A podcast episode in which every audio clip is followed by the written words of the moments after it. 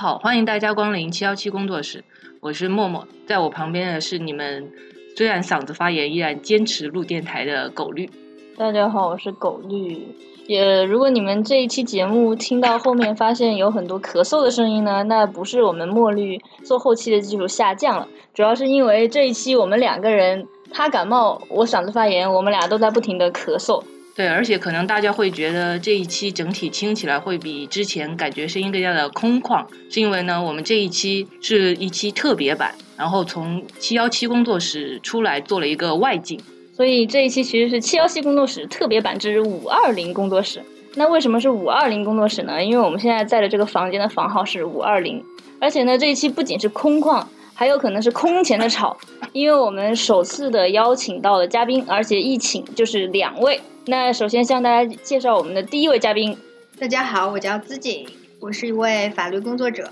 大家好，我叫欢姐，我是一名金融领域小白。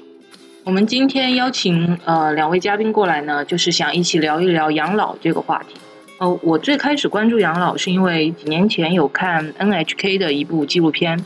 叫做无缘社会无缘死的冲击，然后它其实它里面无缘是指呃没有亲人没有关联的意思，然后那部纪录片呢是关于日本那些就是孤独死去的人，就其中有一些人去世很久之后才被人发现，所以片中其实在采访有些老人的时候呢，他们就为了避免这种情况，会在生前去委托相关的社会机构或者是组织来帮他们去处理自己身后的事情。其实当时看完呢，我就在想说，如果作为一个坚持独生主义的独生子女的话呢，然后自己自己年年老，父母又去世，其实就很有可能会产生这种无缘死的情况。所以其实从那个时候开始，我就还蛮关注呃互助养老啊，以及社会机构养老这些的。好像很早之前就会有些。类似这样的新闻，就讲说老年人自己在家里，然后什么脸被猫吃掉呀，什么之类的。然后这几年也非常火的一个议题，就是什么闺蜜抱团养老，或者几个老太太抱团养老。呃，我记得今年年中的时候，好像还有六个还是七个闺蜜在广东找了一个呃房子，然后装修的非常好看，就说要一起在那儿养老，当时非常非常的轰动。哦，对我我当时也有看到那个新闻。其实我当时就我们朋友的一个群里面，他们还在讨论说，是不是也可以就大家提前去找块地，先把房子给砌起来，这样。哦，对，我还认识有朋友就开玩笑说要去包一座山，有钱，就不是有钱啦，因为有一些就你不要想象北上广深的这种山了，它有一些就是。呃，比较稍微远一点的，比如七八线城市的那种，十八线城市的那种山，你包个二三十年，其实也要不了多少钱。就有朋友就跟我提议过，说要包一个那样的山，然后在山上什么果园啊什么之类的，然后一大家一起在那儿养老。从这里呢，其实可以看出来，我们身边的这些社群朋友，他们对于养老这个事儿还是非常关注的。那对我来讲呢，就其实就是这个样子，因为我自己做律师嘛。所以，呃，我基本上我关注的所有的议题呢，都是有朋友呀、客户呀或者其他的什么人，他们来问我。问完之后呢，大家有知道吗？彩虹法律的很多议题其实是没有现成的答案的。有很多问题他们问完我之后，我就整个就有点懵逼。诶，这个可以吗？不行吗？到底行不行？要不要努力一下？这样，然后就再去研究，然后才能够知道有没有比较好的方案。我们的很多的工作成果也是这样出来的。那呃，所以对我来讲呢，关注养老，一个是因为社群需要，另外呢，就是怎么说呢，每个人都会老的嘛，其实自己也会考虑这个问题。那如果万一，就好像好像是陈坤跟谁，陈坤跟周迅还是谁，不是互相之间有一个约定，说啊，我们多少岁了之后，如果你单身，我也单身，我们就什么在一起啊？其实也不是说就是真的在一起，只是说两个人搭伙两个老而已。有时候也会想啊，如果万一啊，我四十岁五十岁了还是一个人，那是不是要给自己留一条退路？所以助人也助己吧，就会去研究一下类似的东西。那两位嘉宾怎么看？我工作的城市在上海，那就二零一九年最新的数据来说，上海最长寿的老人已经活到了一百十二岁，而且以上海为例的话，男性他平均可以活到八十岁，女性可以活到八十五岁。也就是说，呃，我们人的平均年龄都非常的高，而且呢，在每个街道都有养老院、敬老院。比方说，在我小区里面就有一个敬老院，每天上下班的时候都可以看到有老人在院子里面活动。所以，养老是一个非常现实的问题。我曾经看到过一本书，上面讲有一个老人是怎么样传递自己还活着的消息，就是将自己的钥匙挂在窗帘的。钩子上，然后当别人经过的时候，他们如果看到早上七点钟钥匙挂在那儿，那说明这个老人还活着；如果当这个这把钥匙没有挂在相应的位置的时候，说明这个老人可能发生了意外。那居住在他旁边的邻居就会有警示，然后呢，他们可能就会联系居委会或者警察撬门进去。其实呢，这个老人其实就是想说，他不想。非常孤独的死去，然后最后没有人给他收尸，所以以这种方式来证明自己还活着，这一点对我就是说印象非常深刻，所以我关注养老问题。我真正开始关注养老问题是从我的太婆开始，她是一名上海老太太，非常独立，喜欢看书，有养老金，有存款，有房子。但他进入养老院之后，想想再回到原本那个家，就再也回不去了。那么听起来，其实老人家可能还是想要再回到自己之前的那个家的。那么他是为什么会回不去了呢？啊，原来原本那个家，因为他独居，房子又是老房子，居家养老设施跟不上，那万一发生什么问题，他其实无法得到及时的救治，这也是家里人担心的。随着人均寿命的增长，老年社会呢，其实已经成了一个不可逆的现象。老年人口增加，全社会对于医疗啊、养老保障的一些设施方面的需求也大幅增长。但是现在其实养老天平是很难达到平衡的。就像我们之前提到日本，就大家可能意识中会认为说，日本是一个在养老方面比较完善的一个国家了。而且他们出台了很多覆盖老年人就业啊、医疗啊，还有住宅相关的政策。但是其实日本的老年人们还是会面对很严峻的一些问题。如我之前有看到过一个新闻，他是说日本年轻人对于老年人的一种仇视。就有一个养老院的看护，他将洗涤剂加在呃老年人的那种点滴里面，最后就是导致了老年人的死亡。那他有判刑吗？应该是有的。但是听起来是刑事犯罪哦。还有一些就可能是言语上的暴力，就有人就有些他们年轻人会直接跟老老年人说：“你们就是社会的负担，你们这种人就是不应该留在这种世界上。”这样子。不说日本吧，就国内的话呢，我不知道大家平常有没有去养老院之类的地方看过。我因为工作的原因，时不时会去看一下。就虽然有那么一两个很高端的养老会所，给我的感觉还不错，但那些确实是普通人可能就没有条件住进去的。普通的，我看见那些养老院的条件怎么说呢？如果我老了，我绝对不愿意住进去，因为在里面给我的那个感觉就是整个环境非常的压抑，非常的惨，然后也没有什么人的陪伴，整个就是凄凄惨惨戚戚的那种感觉。看你住哪里吧。还有就是，它有分一人间、两人间或者多人间。你可能两人间还比较好一点，比较适合夫妻一起去住。那如果说是那种多人间的话，那可能环境就比较嘈杂了，但是价格来说会相对便宜一点。但是最不能接受的就是说，它是护工是一对多的，并不是一对一的。那对你的照料肯定不像自己身边亲近的人这样来照顾你更加好。这是一个最大的问题。我突然发现养老院也有秀恩爱，居然还有夫妻间。所以狗驴现在是要公开征友了吗？我征友不应该靠你吗？你不是丘比特吗？啊，感觉任务艰巨啊！哪里艰巨了？跟大家汇报一下啊，我们茉莉有一个非常厉害的战绩，就是他当年呢，本来是在我们这边实习，实习完了之后去上海工作了两年、三年、两三年。然后在这两三年的期间内呢，他去上海的时候，他身边所有朋友都是单身。当他离开上海的时候，身边所有朋友全部脱单。为此呢，大家就颁发给他一个丘比特的称号。所以我们非常期待他来广州能不能够再创丘比特佳绩，把单身律师团变成脱单律师团。那我可以申请加入我们狗这个团队吗？这个问题不能问我，主要要看丘比特愿不愿意扎你的心。我们的丘比特专用的功能就是扎心。看你愿不愿意了。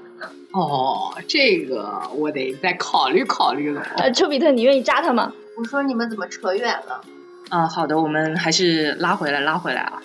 这样开始之呃说到的普通人比较难住到呃条件好的养老院。那么欢姐作为一个金融行业的从业人员，有有没有什么建议能给给大家呢？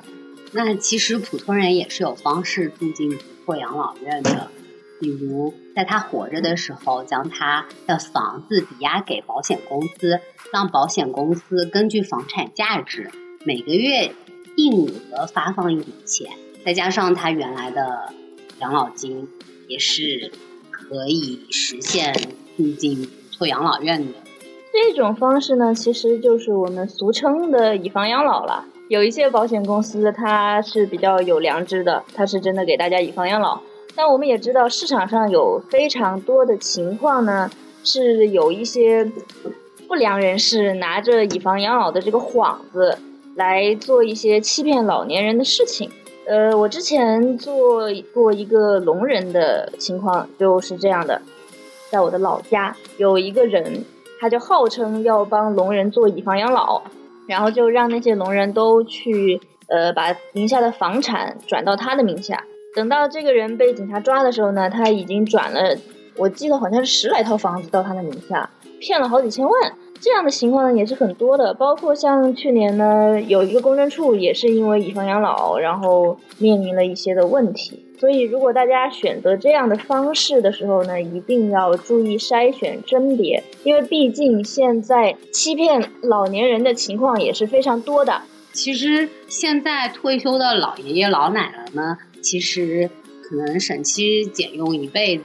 存下来的钱，包括他每个月的养老金，都早早的被所谓的亲爱的或者亲切的后辈们锁定在了保健品上。那房间里是一柜子又一柜子的保健品，还有它的正品，包括什么杯子啊、健康大米啊。那每周还会被邀请参加各种免费的体验活动，去拿礼品什么。我以前其实特别不能理解那些老年人为什么那么容易被保健品骗，就真的那么想长生不老吗？真的都跟秦始皇一样吗？但后来慢慢的也有一些能够理解了，其实保健品只是一个载体，承载的是他们内心的一些需求和孤独。也不是说他们就一定真的很想啊，我要长生不老，我要这身体特别特别健康什么之类的。其实很多时候就是那些卖保健品的人，或者是呃其他的这些传销人士啊，他们有一套话术嘛。然后这套话术呢，就满足了这些老年人空巢呀，或者觉得没有人理解自己啊，觉得自己没有用啊，满足了他们这样的一些想法。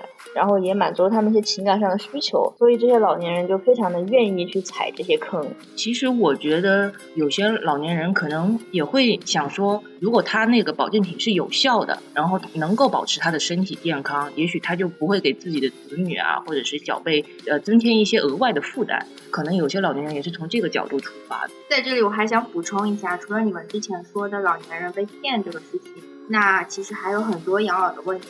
比方说，像我的外婆就得了认知症，她现在其实已经处于中度的阶段了。就我去看她的时候，她已经不知道我是谁了，她只记得她的儿子。但是其实她一共有五个子。那比方说像我母亲的话，会每个礼拜都去看她，顺便帮她擦身啊或者洗澡之类的。但是只能说每次见到我外婆就说自我介绍一遍，那可能到了最后走的时候，她还是不记得你是谁，她又会。同样的，再问一下你你是谁？就他的短时记忆是非常相当于是没有的，他只能记得很遥远的事情。这其实就是一个养老的问题。那另外的话，在工作中我还有发现，存在失独家庭，因为有些呃，比方说五六十年代的父母，那他们的子女可能是像我们一样的八零后、九零后，那现在八零后、九零后面对的压力也非常大，有一些高管就可能在。工作中直接就猝死，那对于这些五零六零的父母来说，他们唯一的子女都没有了，那未来他们的养老也成为一个非常大的问题。其实我感觉 LGBT 呃老老年之后有可能成为被失独的一代啊。被失个啥呀？毒都没有，你失什么失？曾经拥有才能失去，但其实有一个所谓的共同点吧，就是。现在我们知道，呃，LGBT 的朋友有一些方式可以去生孩子，但是呢，现在年龄比较大的，比如说七零后或者六零后的这些 LGBT 的朋友呢，其实绝大多数啊。他们之中绝大多数，我们都看到是没有孩子的，所以这些朋友呢，他们就会非常的焦虑，因为我们过往中国人一个传统的观念就是养儿防老嘛，那没有儿，这怎么来养老？虽然这个观点我也不是很赞同哈，因为我自己是九零后，我都不在我父母身边，说实话，谁又能知道谁的孩子在不在谁身边呢？对不对？但这不是重点，重点就是很多时候其实 LGBT 的问题都是这样的。这个问题本身是真命题还是假命题并不重要，重要的是这个问题给了社群非常大的焦虑感。焦虑到什么程度呢？以至于很多人二十岁就开始写遗嘱，三十岁就开始担心养老的问题。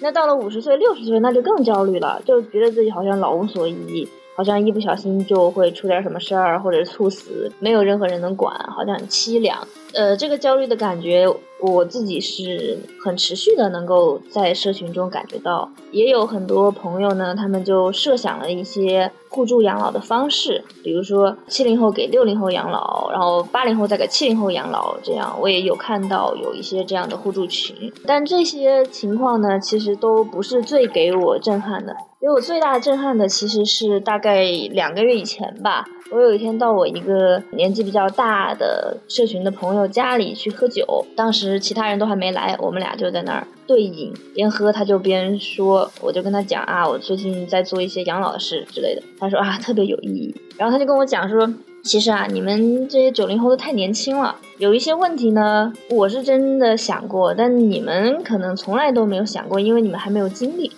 哎，我就就觉得特别好奇，什么事儿是这样的？然后他就讲说，因为啊，我年纪就比较大了嘛，我就去一些养老院看过了，也有一些养老院呢，比如说他这个院长可能就是我们的圈子里的一份子，我就觉得那会特别友好。但是呢，真的去看了之后呢，我就发现整个养老院所有的护工都是女的。大家知道，就作为一个 gay 来讲，从他的性倾向的角度来讲。如果有想到自己年老不能动、没有力气反抗，或者说不能够来表达自己的意愿的时候，是一个女性在碰触自己的身体，每天帮自己擦身、帮自己端屎端尿，这个事儿其实是非常痛苦的。当时他讲完他这个感受，然后说我宁愿死，我宁愿早点安乐死，我也不要去有这样的一个经历，太痛苦了。哇，当时。但是他这个事情讲完之后，我整个人就觉得特别特别的震撼，因为其实养老这个事儿呢，说大也大，它是一个国家大事；说小也小，其实就小到你躺在床上的时候，是谁来给你打针，谁来看你的脉搏，谁来给你送水啊之类的这些事情。但是这些每一件事情中，每一个小小的细节里，其实都体会着我们这个社会的人文关怀。这些很多细节是我们没有想到的，但是也是对千千万万的人来讲至关重要的。刚刚狗绿讲的这个其实可能比较沉重了，但是我就突然想到，我有一次跟我一个朋友也是。聊关于呃养老院这个话题，然后呢，他是一个拉拉，他就说，因为养老院护工都是都是女性嘛，然后他就说，如果以后在养老院的话，可以假装，比如说突然抽筋啊，或者是什么，然后就会有漂亮的护工小姐姐过来什么这样的。然后我就说，但是其实现在护工的话，有一些男生其实也会选择护工这个行业嘛。我就说，如果如果刚好跟你进来的是一个男性的护工怎么办呢？他说，那我就原地就好了。也是非常机智，对，立马恢复这样子。呃，其实他选养老院的时候，还得先看一下护工的颜值，就不好看就不给钱，这样是吗？那要求也有点太高了吧？那不然满足不了他期待嘛。在这一期的七幺七工作室，我们和两位嘉宾聊了一下大家关注养老的起因，以及大家所感受到的目前养老存在的一些问题。在下一期呢，我们将会就养老的这些问题跟两位嘉宾进行更深一步的讨论。